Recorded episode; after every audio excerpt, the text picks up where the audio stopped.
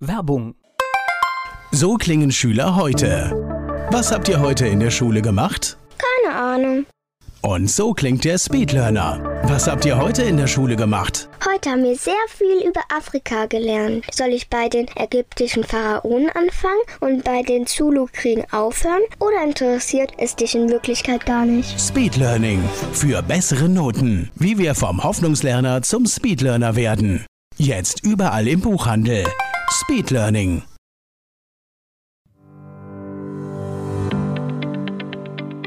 Rheinhessen gehört. Der Podcast aus und über das größte Weinbaugebiet Deutschlands. Mit Carsten Jakobs von Fluglärm Rheinhessen e.V. Was ist Fluglärm Rheinhessen e.V.? Fluglärm Rheinhessen e.V. ist ein Verein, der hat sich gegründet 2009 und wir engagieren uns gegen den immer weiter zunehmenden Fluglärm hier im Rhein-Main-Gebiet, speziell in Rheinhessen, vom Frankfurter Flughafen ausgehend. Wie ist denn die Situation? Oder, oder fangen wir mal an. Wie war denn die Situation 2009? Ja, 2009 war ein ganz spezielles Jahr. Da hatten wir extrem viel Ostwind. Ostwind bedeutet, die Flugzeuge landen wie an der Perlenschnur über uns. Und das habe ich ein, zwei Wochen beobachtet und irgendwann ist mir aufgefallen, das wird ja immer mehr und es hört auch gar nicht mehr auf. Und danach ist mir dann wirklich aufgefallen, wie viel Fluglärm wir schon in der Region haben. Das war für mich der Zeitpunkt, wo ich gesagt habe, jetzt musst du dich dagegen engagieren. Ehrenamtliches Engagement und jetzt schon über zehn Jahre. Was ist denn dein Fazit, was du ziehst? Kann man was erreichen? Man kann was erreichen und es ist auch wichtig, dass wir dranbleiben, weil ich sag mal, jedes Sandkorn im Getriebe, was den Prozess verzögert, äh, der hilft uns einfach Politik hat mehr Zeit, wir haben Zeit, was vorzubereiten.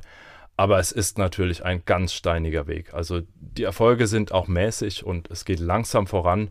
Aber wir haben das Nachtflugverbot, obwohl es Roland Koch dann doch wieder kippen wollte, durchgesetzt. Wir haben sie zum Nachdenken gebracht, dass es äh, leisere Flugverfahren gibt. Wir haben durch Gesundheitsstudien jetzt anerkannt, dass Fluglärm krank macht. Das kann keiner mehr bestreiten. Das sind Erfolge, die helfen uns in der Zukunft. Du kommst jetzt aus der Verbandsgemeinde Bodenheim, so aus der Gegend. Wie ist die Situation dort? Ganz unterschiedlich. Also wir haben auf jeden Fall in Lörzweiler, wo ich herkomme, immer startende oder landende Flugzeuge. Wir haben also 365 Tage im Jahr Lärm. Geht man einen Ort weiter, kann man Glück haben, dann hat man nur das eine oder das andere oder gar nichts. Also es ist wirklich eine punktuelle Sache oder kleine Fläche, ne, ob man hier Glück hat oder nicht. Was passiert quasi über äh, Niederolm, Verbandsgemeinde Bodenheim? Dort wird eingedreht, ne? Da wird angeflogen, das nennt sich Gegenanflug. Also die fliegen quasi, wenn man das beobachtet, vom Frankfurter Flughafen wieder weg. Und dann drehen sie um und fangen an zu landen. Und das ist dieser Landeanflug, den wir bei Ostwind maßgeblich bei schönem Wetter haben. Und da kommen die Flugzeuge dann wirklich an der Perlenschnur.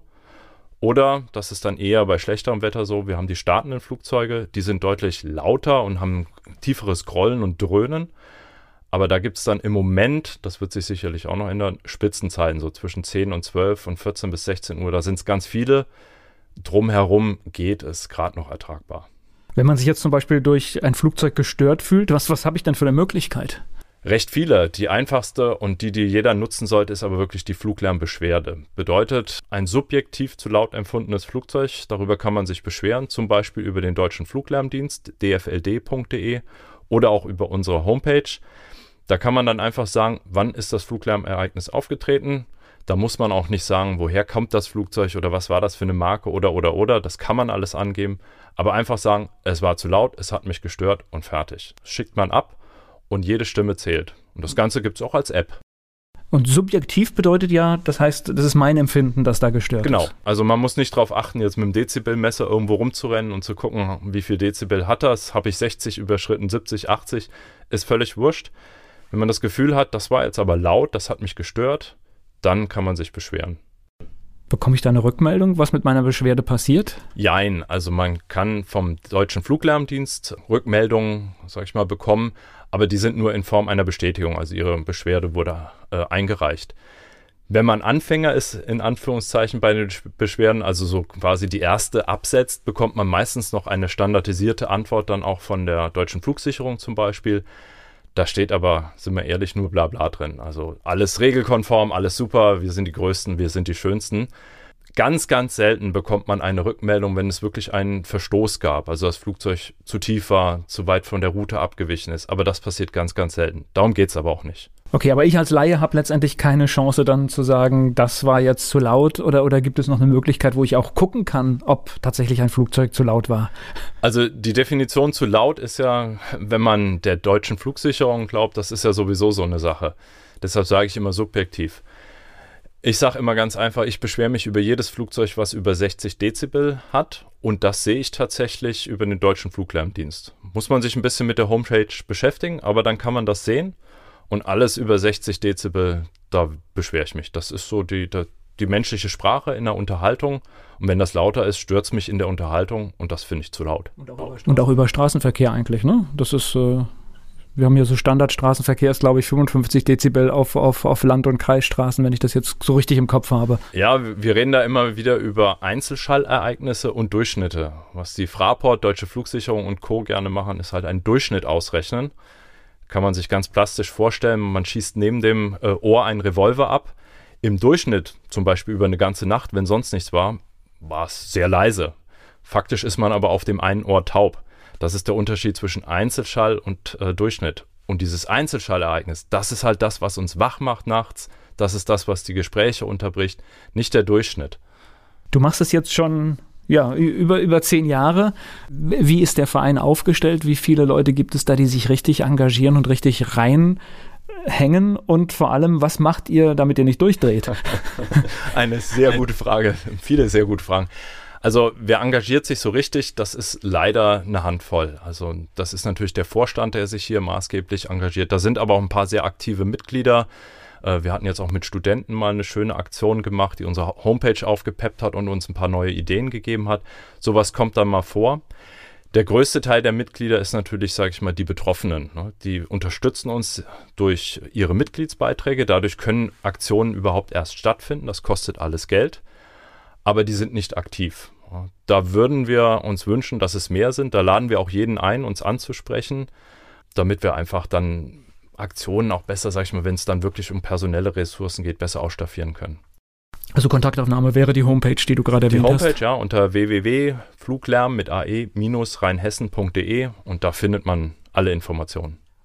Und wenn man in den letzten Tagen die Medien so verfolgt hat, da taucht Flughafen und irgendwelche Entwicklungen gerade wieder auf. Was, was passiert gerade oder was soll passieren? Im Moment, am 3. Februar gestartet, macht die DFS einen Probebetrieb. Das bedeutet, die wollen eine Situation schon mal simulieren mit deutlich mehr Flugbewegung. Bedeutet, alle Flugzeuge, die in Richtung Westen bisher gestartet sind und äh, dann direkt nach Norden geflogen sind, die werden jetzt über die sogenannte Südumfliegung, also die Flugspuren, die über Rheinhessen liegen, geführt. Das heißt, wir kriegen hier noch mehr Lärm bei startenden Flugzeugen, weil es einfach mehr sind. Und die landenden Flugzeuge, die sollen viel enger gestaffelt werden. Die haben, glaube ich, zwölf nautische Meilen normalerweise Abstand. Jetzt wollen sie das viel enger machen, damit sie einfach die Kapazität erhöhen. Wir sind derzeit bei 560, 590.000 Flugbewegungen im Jahr. Ziel ist es laut Planfeststellungsbeschluss 701.000. Die Realität liegt wohl leider noch, wenn sie es schaffen, darüber. Danke, Carsten Jakobs.